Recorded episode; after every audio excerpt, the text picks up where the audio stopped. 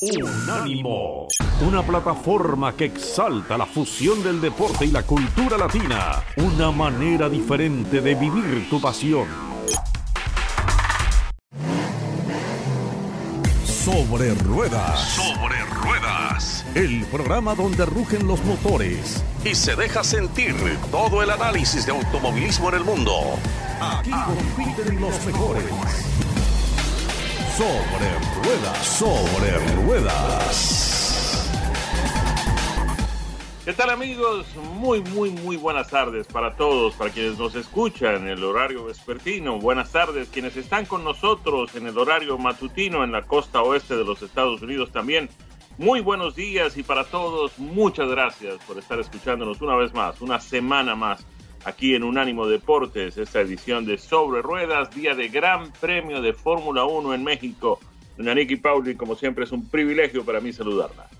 El placer es mío, Jaime, de acompañarte en estos micrófonos y por supuesto de compartir con toda nuestra audiencia en el Gran Premio que todos veníamos esperando desde que arrancó el campeonato, porque el año pasado no tuvimos Gran Premio de México y realmente se ha extrañado esta fiesta que en más de una ocasión ha ganado, después de que termina el campeonato, el título, el premio al mejor gran premio del año. Y, y, esto es por una razón en particular, porque más allá del espectáculo que nos brinda una pista como el circuito Hermanos Rodríguez, que es fabuloso y que además presenta sus propios desafíos a nivel técnico para la puesta a punto de los autos y por supuesto para los pilotos, es una gran fiesta del público, de un público que además este año apoya de forma incondicional a Sergio Checo Pérez esperando un triunfo, Jaime, que no sabemos si realmente va a poder ser.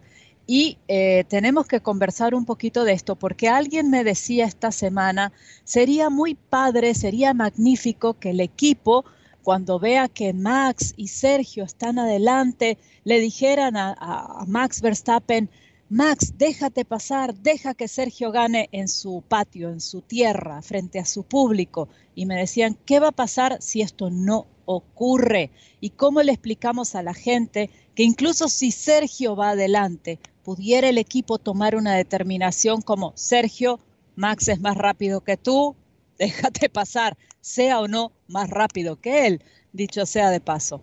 Así que creo que también podemos hablar un poquito de estas variables en una carrera en la que Valtteri Bottas ha marcado la pole position, arranca en el primer lugar, detrás de él su compañero de equipo Lewis Hamilton, en el tercer lugar, Max Verstappen. En el cuarto, Sergio Checo Pérez. Quinto, Pierre Gasly. Sexto, Carlito Sainz. Séptimo, Daniel Ricciardo. Octavo, Charles Leclerc. Sebastián Vettel en el noveno y cerrando el grupete de los diez primeros, Kimi Raikkonen.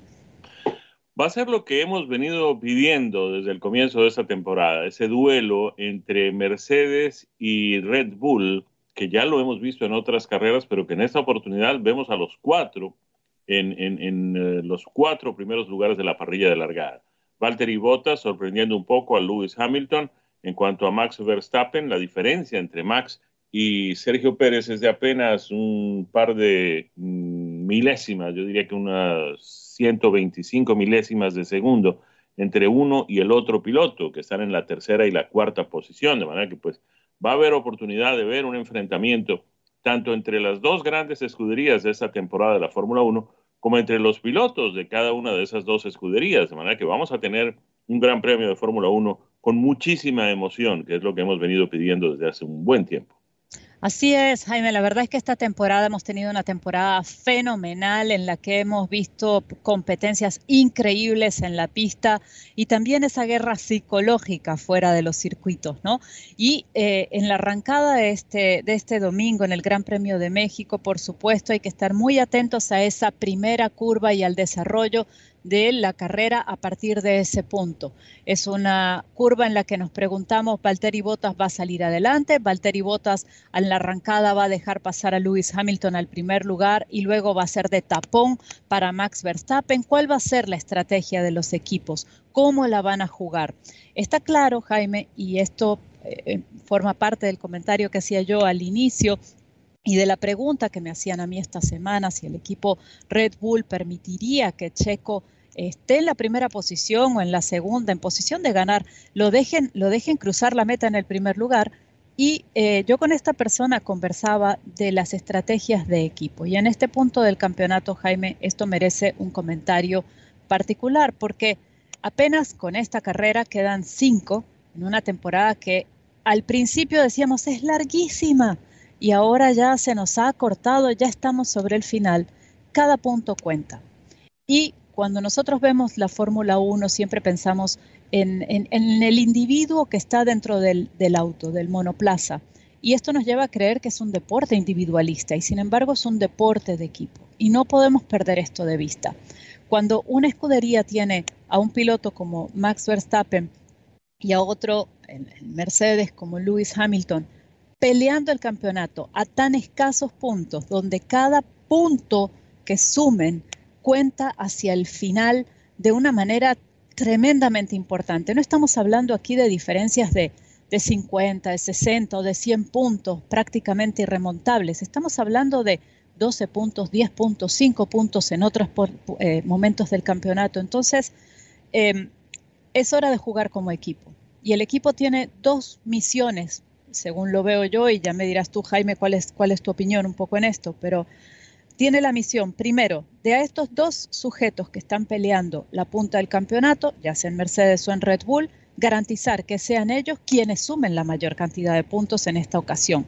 Si eso significa sacrificar eh, en buen término a tu otro piloto y decirle, déjate pasar por Luis o déjate pasar por, por Max o defiende sus posiciones, el segundo piloto, el piloto que en un caso es Valtteri Bottas y en el otro es Sergio Checo Pérez, tiene simplemente que hacerlo. Esa es misión uno para el equipo. Misión dos, tratar de terminar ambos pilotos de cada escudería eh, con el mayor número de puntos posibles, porque también hay que pensar en el campeonato de constructores. Eh, este campeonato es, al final de cuentas, y lo hemos comentado en más de una oportunidad, el que le da el dinero a las escuderías. Y no estamos hablando de tres pesos, señores. Estamos hablando de que cuando un equipo de Fórmula 1 gana un campeonato de constructores puede llevarse alrededor de unos 500 millones de dólares. Es un peso importante en el presupuesto de lo que vendrá de la próxima temporada. A ver, Nicky, mm, Primero, yo creo que Sergio Pérez tiene con qué ganar este gran premio sin ningún tipo de ayuda por parte de su escudería en eso de que deja a Max que mm, Checo te pase porque pues eh, necesitamos que él gane en su tierra. Me parece que si, si yo quiero ver a Sergio Pérez ganando esta carrera, pero yo quiero verlo ganando la carrera con lo que él es, con lo que él tiene y él tiene todo para ganarla. No, no, creo que necesite eh, que le ayude a la escudería o que le den una orden de esas que no nos gusta, sobre todo cuando esa orden sabemos que iría en contra de los mejores intereses tanto de su escudería como del piloto principal, que es Max Verstappen. Por el otro lado, en Mercedes, eh, yo no creo que Valtteri Bottas esté en ningún interés de colaborar con la escudería en ese momento. Por el contrario, me parece que su presencia en la pole position en la jornada de hoy ya indica que él se va, ya todos sabemos que se va, lo va a reemplazar en la próxima temporada George Russell. Eso no fue muy grato para él, entre otras cosas, ha venido haciendo unas muy buenas carreras eh, de un tiempo para acá, inclusive desde que se anunció su salida de la escudería Mercedes. Luego en ese momento yo no lo veo muy interesado en eh, colaborar para que pues Lewis Hamilton termine coronándose campeón por octava vez, si la memoria no me falla, en la Fórmula 1. La verdad que Valtteri va a hacer lo que tiene que hacer, que es ganar la carrera en la medida de lo posible y no facilitarle nada a Lewis Hamilton, porque entre otras cosas, lo peor que le puede pasar es que lo despidan y, ya lo despidieron, de manera que pues eh, no, va a pasar eh, mayor cosa si, si Luis decide no cumplir pues con los eh, planteamientos y sobre todo con las exigencias del líder de su equipo. Ya lo hemos visto en otras oportunidades, como a través del mismo radio pues no ha estado muy satisfecho con ciertas decisiones estratégicas que se han tomado desde el liderazgo de su mm, escudería, la escudería de Mercedes. De manera que yo no veo a Lewis Hamilton pues pudiendo contar con que Valtteri va a hacer las cosas para beneficiarlo. Así que veremos también, y eso va a añadirle, como es apenas natural, más emoción a esta carrera, porque habrá menos eh, que pensar en decisiones de equipo que en eh, desempeño de pilotos. Si te parece, seguimos tratando, Nicky, este tema de lo que va a ser pues este enfrentamiento tanto entre las dos escuderías, la de Mercedes y la de Red Bull Honda, como entre los dos pilotos en cada una, mucho más amistoso, mucho más amigable, el de mm, Red Bull entre Max Verstappen y Sergio Pérez, que el de Mercedes entre Lewis Hamilton y Valtteri Bottas, porque aunque entre los dos no exista ningún eh, mm, roce, pues la manera como Mercedes manejó la salida de Valtteri, pues le va a dar en esta oportunidad a Valtteri eh, el chance de decirles, miren, eh, ustedes dejaron ir a un gran piloto y no cuenten conmigo para ayudarles. Vamos, Cumplimos compromisos, Nicky, si te parece, y seguimos con este tema cuando regresemos aquí en Sobre Ruedas a través de Unánimo Deportes. Y aquí estamos de regreso en Sobre Ruedas por Unánimo Deportes, hablando de esta gran fiesta mexicana, el Gran Premio de Ciudad de México, en el que esperamos ver triunfal a Sergio Checo Pérez, algo que nos encantaría. Y Jaime hablaba un poco en el segmento anterior de esta batalla velada, por, por, decirlo de alguna manera, que pudiera haber dentro de las escuderías, ¿no? Mientras que Sergio Checo Pérez está tratando de asegurar, por supuesto, su permanencia en el equipo y no solamente por el próximo año, sino en el futuro, más allá del, del 2022, y tiene que contribuir con el equipo, ayudar a Max Verstappen en esta eh, consecución de puntos para hacerse campeón mundial. En el caso de Mercedes, nos comentaba Jaime, no hay la misma situación. Valtteri Bottas ha sido eh, dejado de lado, fuera de la escudería. La próxima temporada estará con la gente de Alfa Tauri. No va a estar ya aquí, no tiene nada que perder y por lo tanto pudiera no facilitarle las cosas a Lewis Hamilton y ayudarlo en esta carrera para estar adelante. Sin embargo, creo, Jaime, que ahí hay algo que nosotros desconocemos, ambos, tanto tú como yo, que es la letra chiquita del contrato y no sabemos exactamente qué está escrito allí eh, y hasta qué punto tiene que ayudar o no, eh, aceptar las decisiones del equipo o no Valtteri Bottas. Mi sospecha es que tiene que aceptarlo y que si el equipo le dice, tú tienes que arrancar la carrera, taponar a Max, dejar que Luis agarre la punta eh, y se desprenda, eh, o que en algún momento de la carrera le dicen, ahora vamos a jugar una estrategia que te va a dejar a ti ubicado un poquito más atrás, pero en posición de hacerle tapón a cualquiera de los pilotos de Red Bull para favorecer a Luis, la escudería lo va a hacer y creo que Valtteri Bottas lo va a aceptar.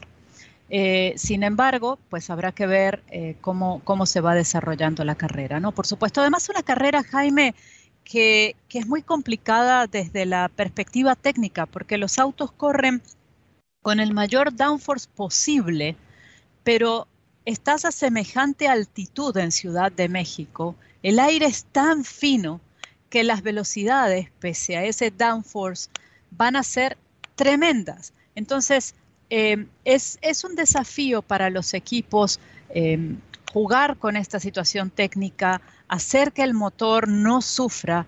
Eh, hay un problema de recalentamiento en los frenos muy alto. Veía ayer precisamente en algunas notas técnicas y en algunas fotografías tomadas este fin de semana en México, el tipo de, frenos que están utilizando, que han elegido. Por ejemplo, la gente de, de Brembo le ofrece a sus escuderías eh, seis tipos de frenos distintos para el año con seis sistemas de enfriamiento diferentes.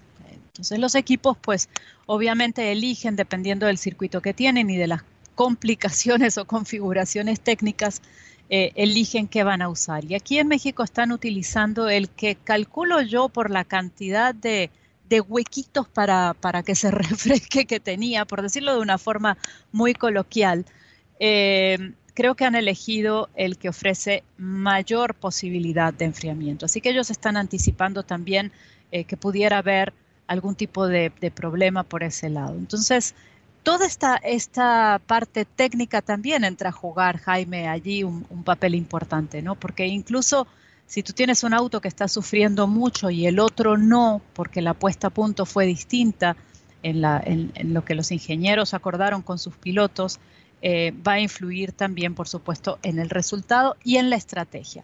Y si bien los equipos arrancan con una estrategia ya pautada, No nos olvidemos también que a veces los escuchamos por decir por el radio, vamos con la estrategia B o nos pasamos al plan 2.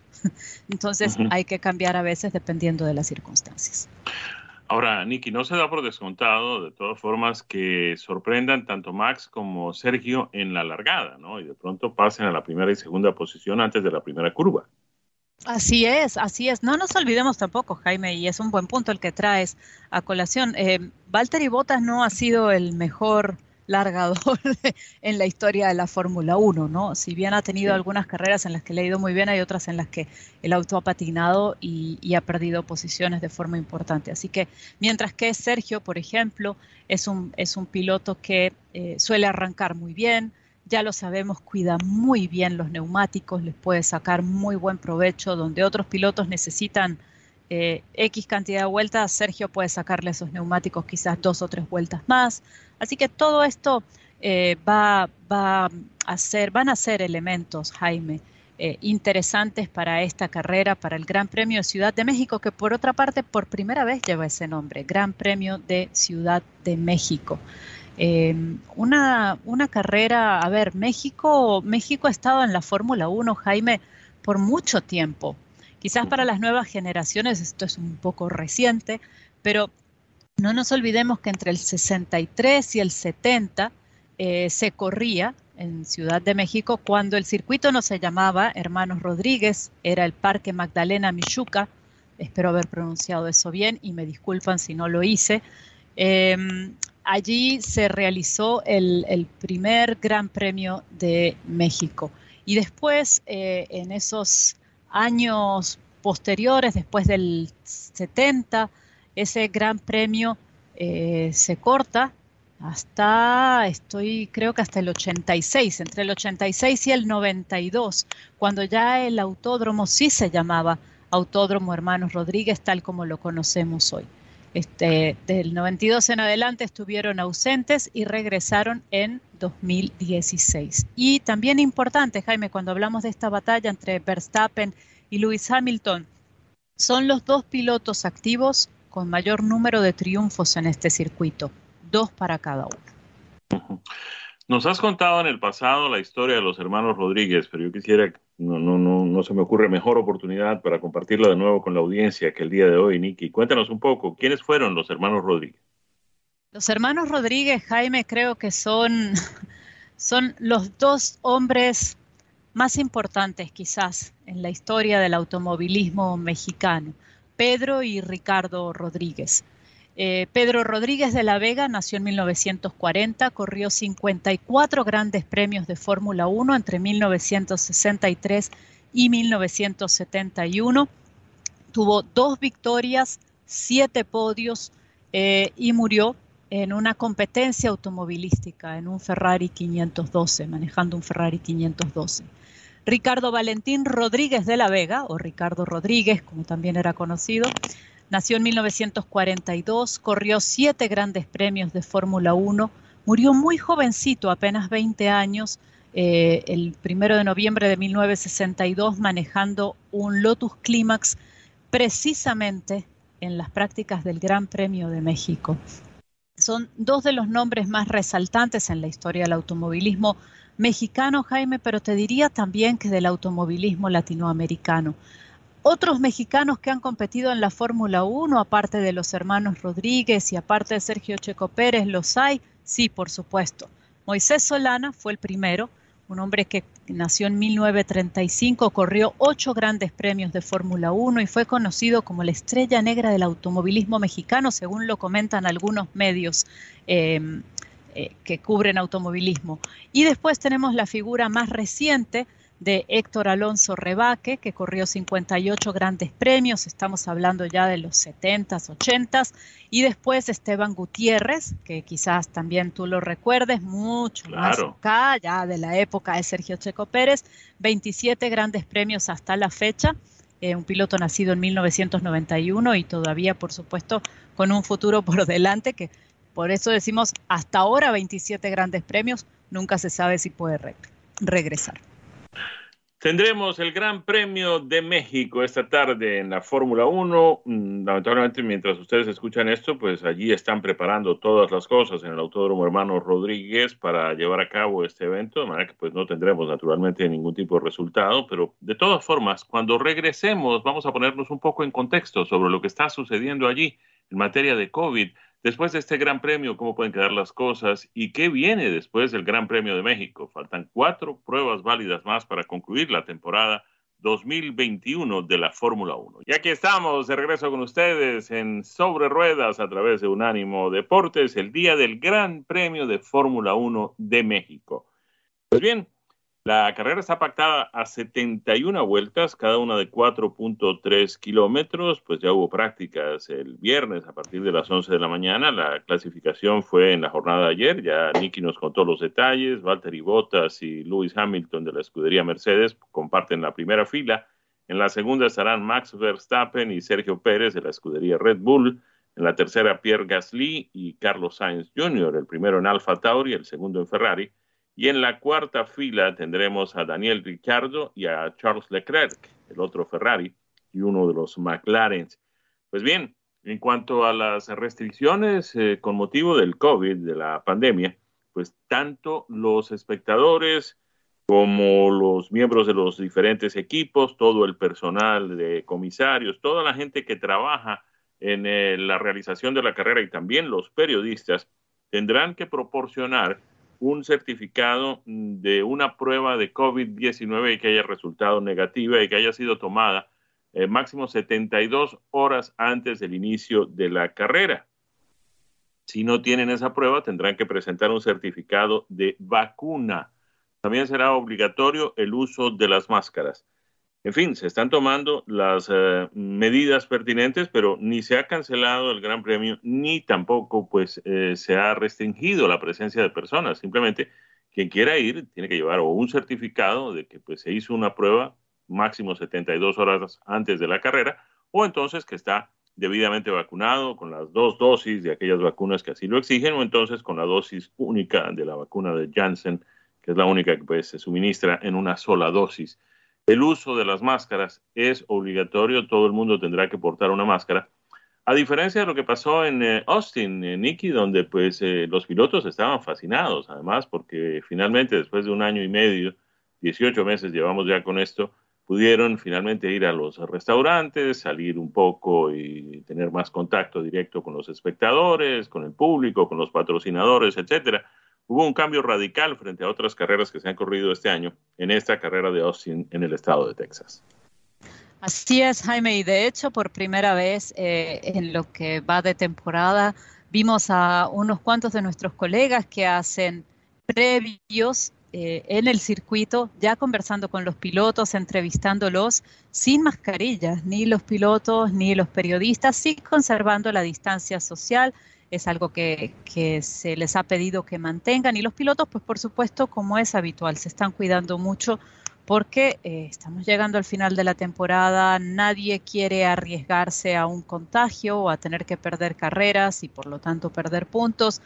Así que la Fórmula 1 continúa cuidándose, pero eh, vemos cada vez un poquito más de apertura, Jaime. Y me pregunto cómo serán las cosas después de este Gran Premio de México, porque la Fórmula 1 la próxima semana estará corriendo en Brasil, en Sao Paulo, donde todavía, según entiendo, y quizás tú tengas más información, Jaime, los niveles de contagio eh, son elevados. No tanto como eran, por supuesto, y afortunadamente han ido disminuyendo, pero sí imagino que también debe haber algún tipo de eh, previsión durante este Gran Premio. ¿Sabes algo de esto?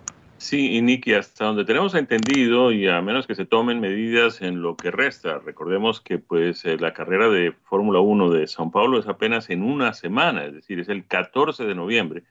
De hecho, pues ya están listos los aviones cargueros allí en el aeropuerto Benito Juárez de la Ciudad de México para transportar la cantidad enorme de equipo, de vehículos, de gente, de repuestos, neumáticos, todo lo demás que se requiere pues para la realización del Gran Premio de Fórmula 1 en Interlagos. Sería absolutamente imposible hacer esto por vía mm, naval, por, por, vía marítima, De manera que pues no hubo más remedio que hacerlo por, por avión. Y, y, es apenas una semana lo que hay entre una carrera y la otra. Las normas de seguridad que se están tomando son idénticas a las de México. O bien el certificado de mm, prueba negativa de COVID o entonces el certificado de vacunación y de todas maneras el uso de las máscaras será obligatorio tanto para el personal de la carrera, de los equipos de las escuderías, los pilotos, los periodistas y obviamente también los espectadores.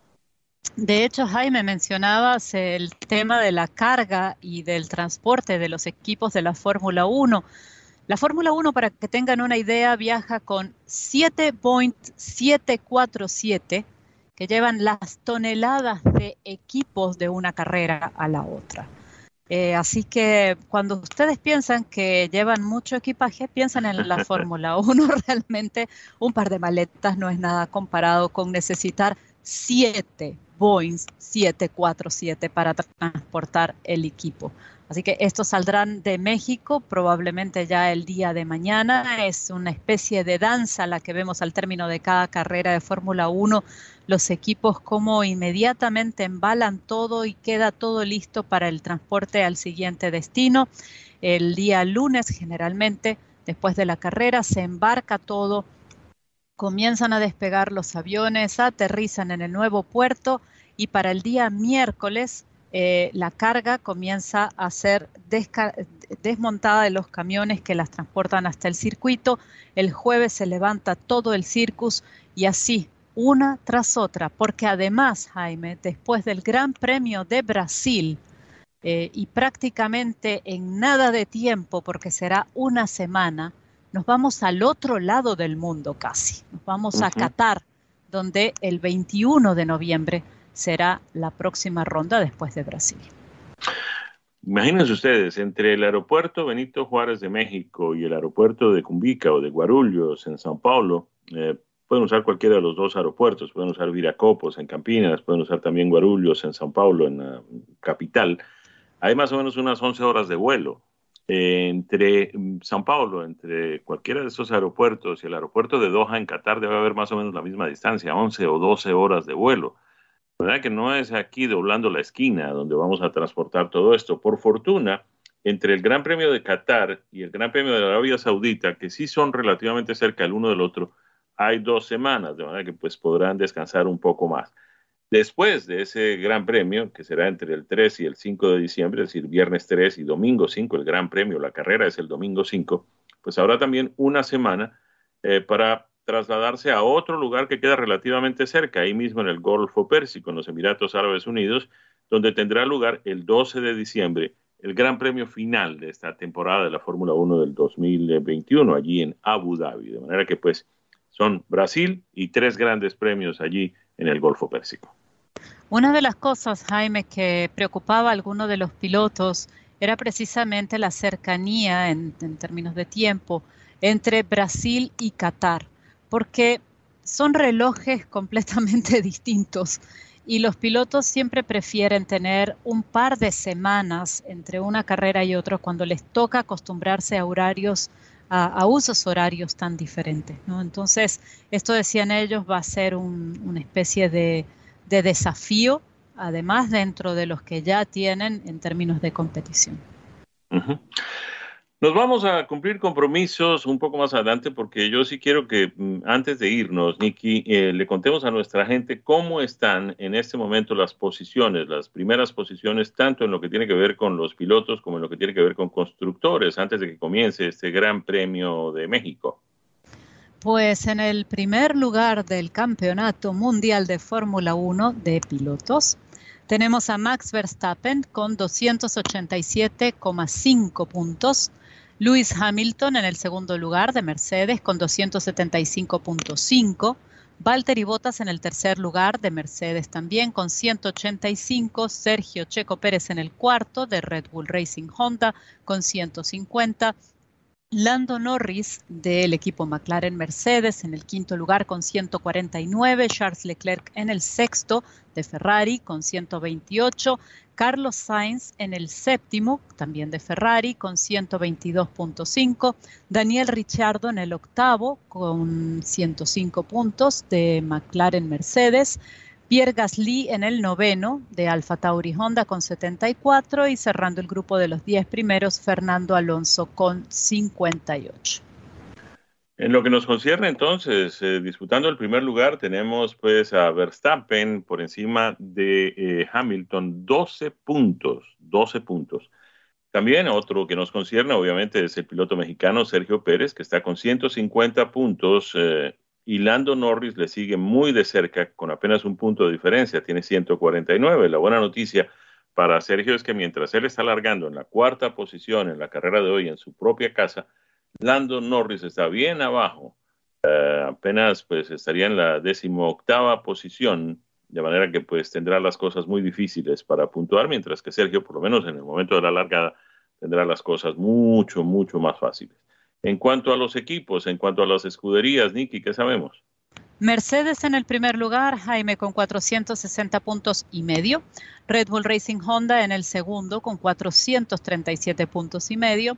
McLaren Mercedes en el tercero con 254 y Ferrari en el cuarto con 250 puntos y medio.